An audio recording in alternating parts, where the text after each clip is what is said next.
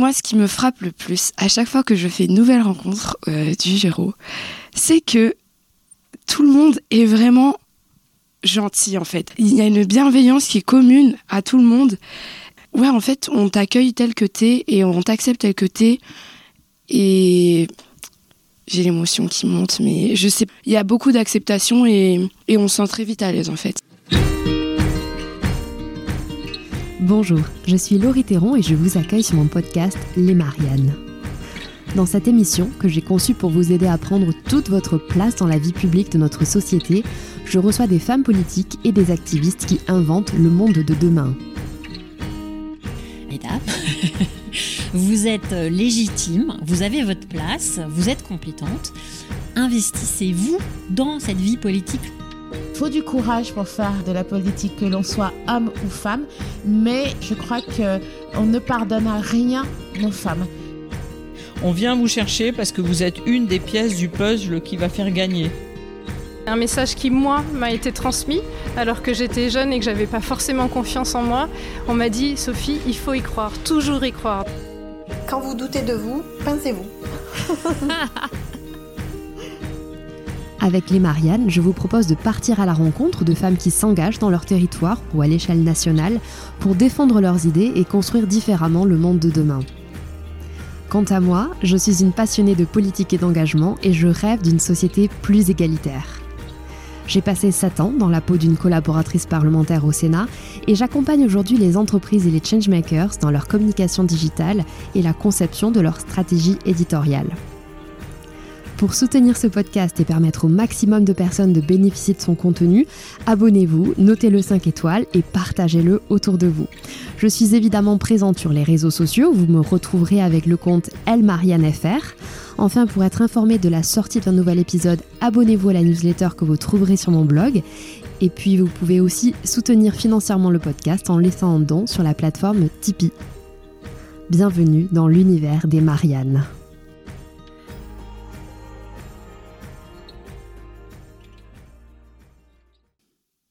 Bienvenue sur ce nouvel épisode conçu spécialement pour le podcaston. Alors pendant 7 jours, plus de 300 animateurs et animatrices de podcasts francophones se mobilisent pour mettre en valeur le monde associatif. Euh, vous le savez, c'est dans l'ADN des Mariannes vraiment de soutenir les projets Impact. C'est donc tout naturellement que j'ai décidé de participer au podcaston pour mettre en valeur une association. Et aujourd'hui, je vous propose d'embarquer avec moi auprès des équipes du Girophare.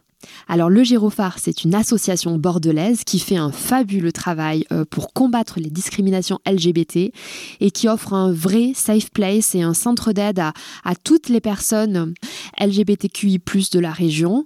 Euh, vous le savez peut-être, mais je le rappelle ici, c'est très important euh, de le savoir. Violence anti-LGBT est à son plus haut niveau en Europe depuis 10 ans. Euh, les crimes, les discours haineux anti-LGBT sont vraiment en augmentation en France et c'est un constat qui est malheureusement partagé et corroboré par les associations de terrain et le Gérophare a confirmé cela aussi, vous l'entendrez dans l'épisode. Alors sans plus attendre, je vous invite à faire la connaissance de Morgane et Selma qui travaillent au Gérophare dans un climat d'amour et de fête. Je les ai rencontrés dans le local de l'association à Bordeaux et je vous invite à découvrir leur combat. Bonne écoute.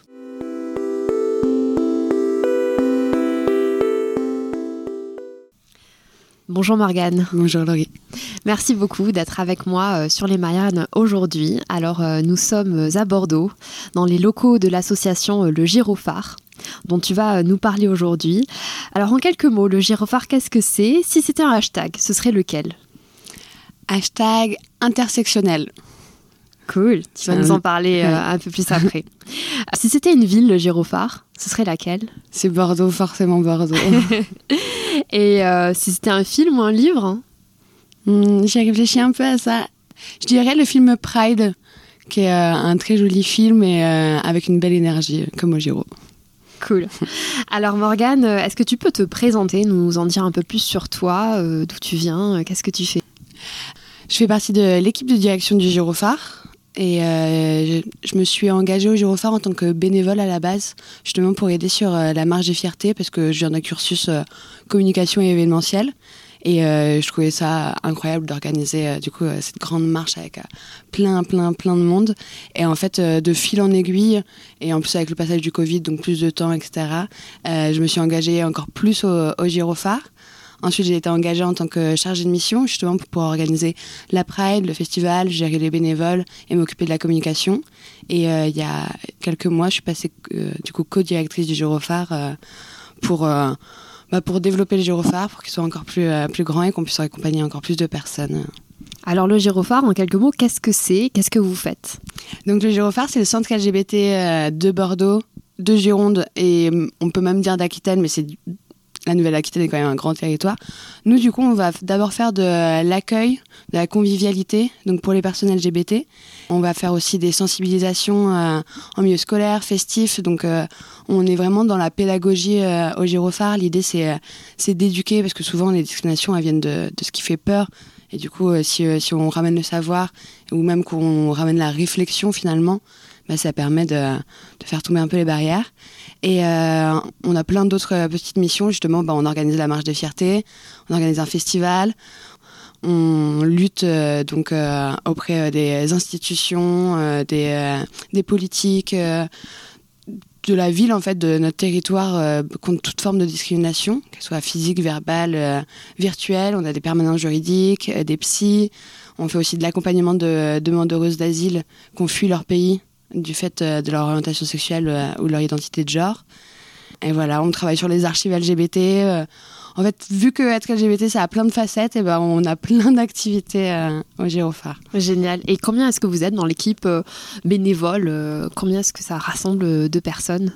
On est, on est pas mal, on va dire que en fonctionnement un peu au jour le jour, les- on doit être une quarantaine de bénévoles, et ensuite sur les grands temps comme, euh, comme la marche, on peut monter à, à 100, 120 bénévoles. euh. Ah oui, c'est génial. Oui, c'est intense. Pourquoi est-ce que toi, tu as décidé de t'engager au sein de cette association? Comment est-ce que tu l'as connue et euh, qu'est-ce qui t'a poussé à, à ouvrir les portes de Gyrophare Mais c'est vrai que moi, dans ma vie en tant que bah, personne concernée et queer, j'ai, j'ai jamais eu vraiment de problème euh, justement par rapport à ma famille ou par rapport au, monde, mes amis, quoi que ce soit. Et en fait, euh, un jour, j'ai euh, un de mes amis qui justement se fait agresser dans la rue, euh, une agression homophobe. Et en fait, d'un coup, j'étais en mode ah oui, non, c'est vraiment, enfin, j'ai de la chance, mais c'est pas le cas de tout le monde. Et en fait. tout concordait un peu bien, j'avais un peu plus de temps libre. Il y a une annonce qui a été postée justement pour rejoindre le groupe pour organiser la Pride et le festival. Et là, je me suis dit, bah, ça tombe à pic et euh, j'ai envie de m'engager avec euh, justement ce que je sais faire, donc de l'événementiel. Alors, euh, sur votre site, on peut voir que vous défendez les droits des LGBTQI. On va rentrer un peu en détail dans ce que signifient euh, toutes ces lettres euh, pour les personnes qui ne savent pas, et je suis sûre qu'il y en a plein. Donc, QI, surtout, qu'est-ce que ça signifie?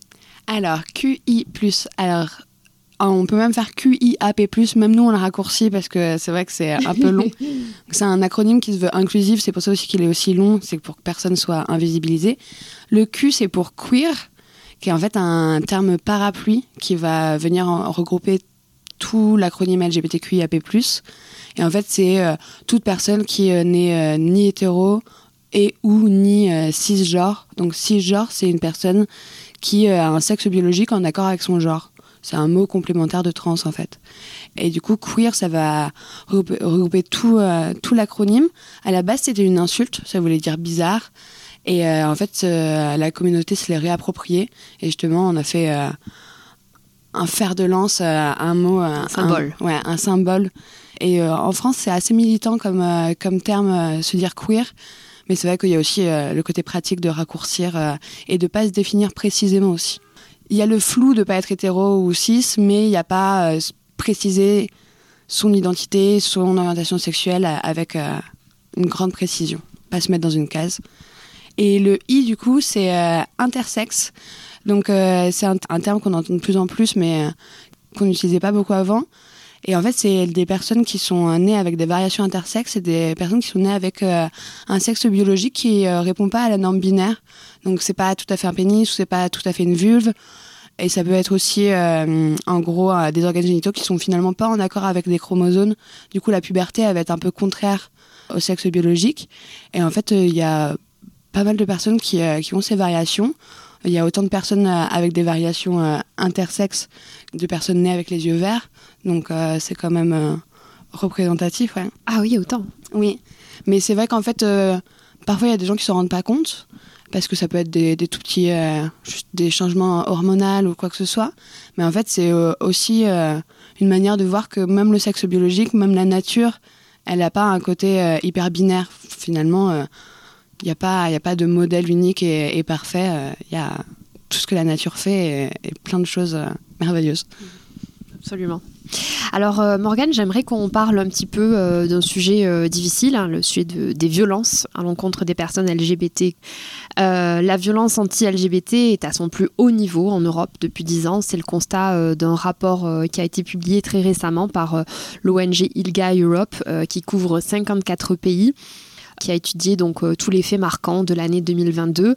On observe notamment une hausse de l'intensité de la violence crimes de haine et les discours haineux euh, sont particulièrement euh, prégnants et en augmentation en France aussi. En Europe, hein, on, rappelle deux faits marquants euh, l'attaque du Barguet à Oslo, qui a conduit à, la mort de deux personnes et à, et à faire 21 blessés, ou l'attaque à Bratislava aussi, devant un bar fréquenté par la communauté LGBT, qui, a, qui a fait deux morts et un blessé. Il y, a une augmentation des suicides aussi. Euh, vous, est-ce que sur le terrain, vous constatez cette recrudescence de la violence Et euh, quel est votre constat? On l'a observé, euh, effectivement, par exemple, pendant le mois de juin à Bordeaux, au moment de la Pride, il y a eu de nombreuses attaques LGBT-phobes. On est justement en procès euh, qui va se tenir le 7 avril contre euh, des personnes qui, euh, qui, avaient une banderole LGBT-phobe sur la maison éco-citoyenne pendant la Pride et qui ont jeté des projectiles sur, sur les participants et participantes. En fait, on, l'a vu pendant tout le mois de juin, il y a eu des attaques enfin, de manière virtuelle, des, menaces. Le, le, centre lui-même a été menacé aussi on le, voit de toute façon même avec euh, les assos partenaires qui vont toucher un peu à nos thématiques. Euh, euh, leurs locaux sont, sont tagués, ils, ont, ils ont des menaces sur les réseaux. Nous, on a aussi, le Girophare fait partie de réseaux donc, international et européen. Et cette année, on a été à l'Europride, donc, qui se tenait à Belgrade, donc dans les Balkans. Donc c'est le moyen déjà de faire du lien avec les autres associations qui organisent des prides en Europe. Et c'était aussi le moment de faire un bilan sur euh, justement la montée du fascisme, la montée de la haine LGBT-phobe. Et on a vu que dans tous les pays, donc euh, peu importe euh, où ils en étaient normalement par rapport aux droits LGBT et à la tolérance envers les personnes LGBT, avaient des, attaques et, tout augmenté. Il n'y avait pas un seul pays qui était vraiment à dire que, que ça s'était baissé. À Belgrade, on pouvait voir, il y avait une grosse montée des, en gros, c'est un pays qui est quand même assez euh, catholique et euh, qui n'était pas très content d'avoir l'Europride euh, donc dans sa capitale. Il y a eu de grosses manifestations, ça a failli être annulé. La première ministre, justement, qui est ouvertement lesbienne, s'était engagée à avoir l'Europride. Même elle, elle a reculé devant ces manifestations, devant les menaces. Et du coup, pendant l'Europride, il y avait énormément de, de violence. il y avait aussi énormément de policiers pour euh, nous protéger, hein, mais euh, on pouvait voir des affiches avec, euh, avec des, des dessins et des menaces donc, envers les personnes LGBT. Et c'était. C'était vraiment d'une rare violence. Et ce constat, je pense qu'on peut le voir parce que de toute façon, la montée de l'extrême droite en politique partout en Europe, enfin, c'est surtout la dédiabolisation, le discours qui est de plus en plus bah, franc et euh, sans honte justement sur euh, tous ces discours de haine. On a vu notre espace médiatique saturé euh, par les messages de haine pendant la campagne présidentielle et les législatives. Et en fait, finalement, tout ça, ça, ça montre aux gens, donc qui le pensaient peut-être déjà, mais derrière, derrière des murs clos, ils se disent qu'en fait, c'est ok de propager cette haine dans l'espace public. On, on voit qu'ils ont plus honte on voit qu'ils sont prêts à encore plus. Enfin, il y a eu euh, à Bordeaux vraiment des, attaques euh, physiques euh, envers, envers des personnes, que ce soit des attaques racistes, antisémites, LGBT-phobes. Vraiment, on a, on a une ligne directrice juste de haine et discrimination. Mais à côté de tout ça, ce que je pense aussi, c'est vu que nos sujets, justement, sont de plus en plus au devant de l'espace médiatique. les, la majorité silencieuse finalement tolère de plus en plus et comprend de plus en plus ces sujets. Et finalement, je me dis que c'est aussi ça. C'est une réponse en... En fait, ils se sentent attaqués donc dans leurs valeurs et ils ont besoin de répondre avec encore plus de force. Mais c'est aussi parce qu'on a gagné du terrain d'une manière ou d'une autre et que vraiment, moi, je pense à la majorité silencieuse qui euh, sont nos alliés. Et euh, ça facilite pas les attaques, hein, mais, euh, mais c'est vrai qu'il y a quand même un avenir où je me dis, il y a moyen de faire mieux. Alors on va parler maintenant des solutions et comment est-ce qu'on peut euh, venir à bout de cette violence à l'encontre des personnes LGBT. Euh, votre association, le Girophare, est signataire d'une tribune adressée au ministre de l'Éducation nationale qui a été publiée dans la presse. Vous l'avez signée aux côtés euh, de 50 autres organisations. Cette tribune, elle intervient dans un contexte particulier après le suicide du petit Lucas, 13 ans, dans les Vosges, qui était harcelé dans son collège en raison de son homosexualité assumée quelles sont les pistes de solutions que vous, euh, vous prenez et vous défendez et que faut-il faire de plus finalement mm. Nous, ce qu'on prône dans le Girophare, c'est vraiment la pédagogie. Euh, justement, euh, faire des sensibilisations en milieu scolaire, éduquer les jeunes, mais en fait, pas que les jeunes, parce que, encore une fois, les jeunes, ils reproduisent ce qu'ils voient dans leur famille, ce qu'ils voient aussi dans les équipes, les équipes éducatives. Mm. Donc oui, il faut faire des sensibilisations en milieu scolaire, mais pas seulement pour les étudiants en fait. Il faut aussi former les équipes encadrantes. Donc ouais, pédagogie, pédagogie, pédagogie. Et ensuite, euh, une justice euh, plus sévère, parce que euh, finalement, il y a des lois qui ont l'air sévères contre les crimes LGBT-phobes, mais c'est jamais appliqué. Et ce, même s'il y a un avou, même s'il y a une prise de fait, même s'il y a des preuves, peu importe, ce n'est jamais appliqué. Il y a vraiment jamais plus qu'une tape sur les doigts et juste un, le fait de devoir passer euh, en audience, etc., qui peut être euh, déroutant, mais il euh, n'y a pas vraiment de justice sur, sur les sujets de la discrimination au sens large, je pense. Hein. Vous prenez pour une meilleure application des lois Oui, une vraie application des lois, en fait, qu'elle soit pas juste dans le texte et, et que le parquet s'en saisisse. Comment est-ce qu'on sensibilise mieux les élus locaux et les élus des territoires sur les questions de discrimination et de droits LGBT alors c'est vrai qu'il faut d'abord avoir un minimum d'intérêt des élus sur, euh, sur ces questions, mais euh, il y a par exemple euh, le, label Rainbow City qui a été signé à Bordeaux. Et donc c'est un label européen qui justement promeut donc les luttes pour les droits LGBT. Et on voit que nous dans la mairie de, de Bordeaux, il y a un vrai engagement en fait derrière ce label. C'est pas juste de la communication, il y a il y a déjà la formation euh, des équipes euh, administratives euh, à la mairie. Il y a des interlocuteurs et interlocutrices qui sont vraiment sensibles à nos sujets, dans le sens où ils ont appris le vocabulaire, parce qu'en fait, il faut savoir euh, aussi parler avec, euh, enfin connaître le sujet pour mieux défendre euh, les thématiques. Et on voit qu'ils sont vraiment sensibilisés. On voit aussi, en tout cas en Gironde, le département est, engagé sur la question. Donc déjà, il y a au sein du département des personnes, enfin un regroupement de personnes LGBT, donc qui lutte pour sensibiliser les collègues, donc avec le Girophare et du coup qui nous aide aussi. finalement, c'est une aide sur les moyens matériels. Euh, pour les événements pour la Pride. C'est une aide logistique, c'est aussi une aide de subvention. À Bordeaux, la mairie, euh, on a été la première association euh, donc de cette nouvelle mairie à avoir une subvention pluriannuelle, ce qui nous permet en fait d'avoir des personnes salariées au Girophare, donc pour une meilleure prise en charge et une vision sur sur un plus longtemps.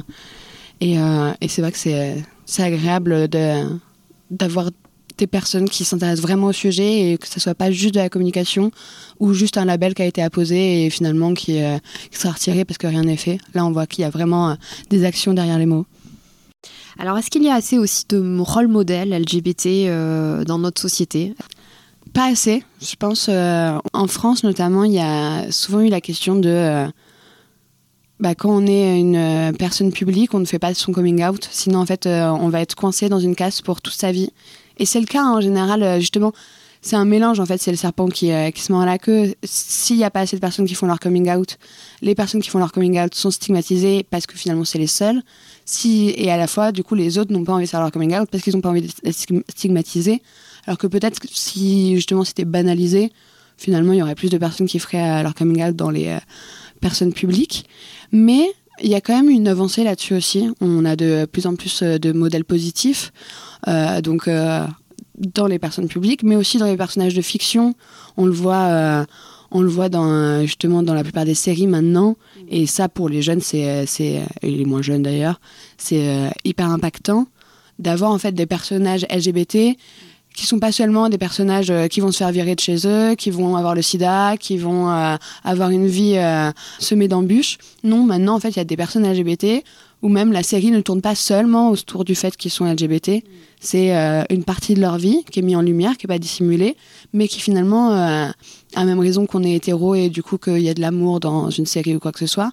Bah là, c'est en fait banaliser tout ça, plus de représentation, mais à la fois pas en faire l'élément central et unique d'un personnage, et ben ça permet euh, d'avoir euh, d'avoir des rôles et de pas faire tout un plat euh, en fait de ces existences qui sont somme toute banales. Oui, c'est important finalement d'avoir des représentations pour pouvoir s'identifier et pour pouvoir envisager un futur serein aussi et, et ne pas, comme tu disais, concentrer toute notre énergie sur cette partie de cette mm. identité-là. Ça m'amène à cette, à cette question sur euh, la sensibilisation du grand public finalement euh, aux discriminations. Et alors, est-ce que selon toi, il y a un, moyen euh, très efficace pour sensibiliser le grand public à tout ça? Pour le, pour le grand public, c'est bah, les Pride notamment, c'est vraiment un, jour où où on peut être euh, libre de la rue et, quand justement quelqu'un, euh, donc un allié ou quelqu'un qui, qui n'est pas au courant de, de nos luttes, participe à la Pride et voit justement cette force, euh, cette, cette ambiance en fait d'amour et, et, de lutte et de militantisme, et ben c'est souvent c'est un premier pas en fait vers la compréhension de, de, toutes ces thématiques et alors cette Pride, quand est-ce qu'elle aura lieu à Bordeaux? Est-ce que tu peux nous donner les dates clés euh, et comment est-ce qu'on peut euh, suivre toutes vos actualités et vos prochains événements? Alors la Pride euh, cette année sera le samedi 10 juin. Samedi 10 juin, notez bien cette date dans votre agenda. et, autour du coup de la Pride, on a tout un festival qui, qui cette année dure un peu longtemps. on va l'ouvrir le dernier week-end d'avril avec le Festi Queer. Ensuite, on va faire un village associatif le 13 mai en face euh, des, euh, des quinconces. C'est un temps festif et pour justement découvrir toutes les associations qui gravitent autour du gyrophare et euh, de nos thématiques. Et ensuite, sur ouais, tout le mois de mai-juin, il y aura plein d'activités, des tables rondes, projections, des soirées drague, des bingos, des tournois de belote, vraiment tout, tout et rien, juste l'occasion d'être ensemble. Et, euh, et, pour suivre euh, toute cette actualité, bah, il y a le site du Girophare ou euh, le, les réseaux sociaux comme Facebook et Instagram. Super. On, on taguera, on identifiera le gyrophare dans, dans le descriptif de cet épisode. Alors Morgane, on se dirige un peu vers la fin de notre entretien. Est-ce que tu aurais un podcast à nous recommander sur les questions LGBT mmh. Ou une série, tu en as parlé tout à l'heure une série que, que j'aime beaucoup au niveau de l'éducation, c'est Sex Education, qui est justement euh, parce que ça touche euh, plein de sujets et, je trouve ça vraiment bien fait. Ensuite, euh, un podcast en toute transparence, c'est un, bon podcast sur les plutôt les identités de genre. J'aime bien aussi certains des épisodes de Un podcast à soi. Merci. Il y a une personnalité, un livre euh, une ressource en fait à toi qui t'a guidé, qui t'a inspiré, qui t'a fait réfléchir autrement euh, et que tu aimerais recommander sur ce podcast? Euh, Le génie lesbien d'Alice Coffin. C'est vrai que moi ça a été un, un marquage au niveau de mon militantisme, même de de mon militantisme pour les sujets LGBT, mais aussi de mon féminisme, de la place des femmes en politique.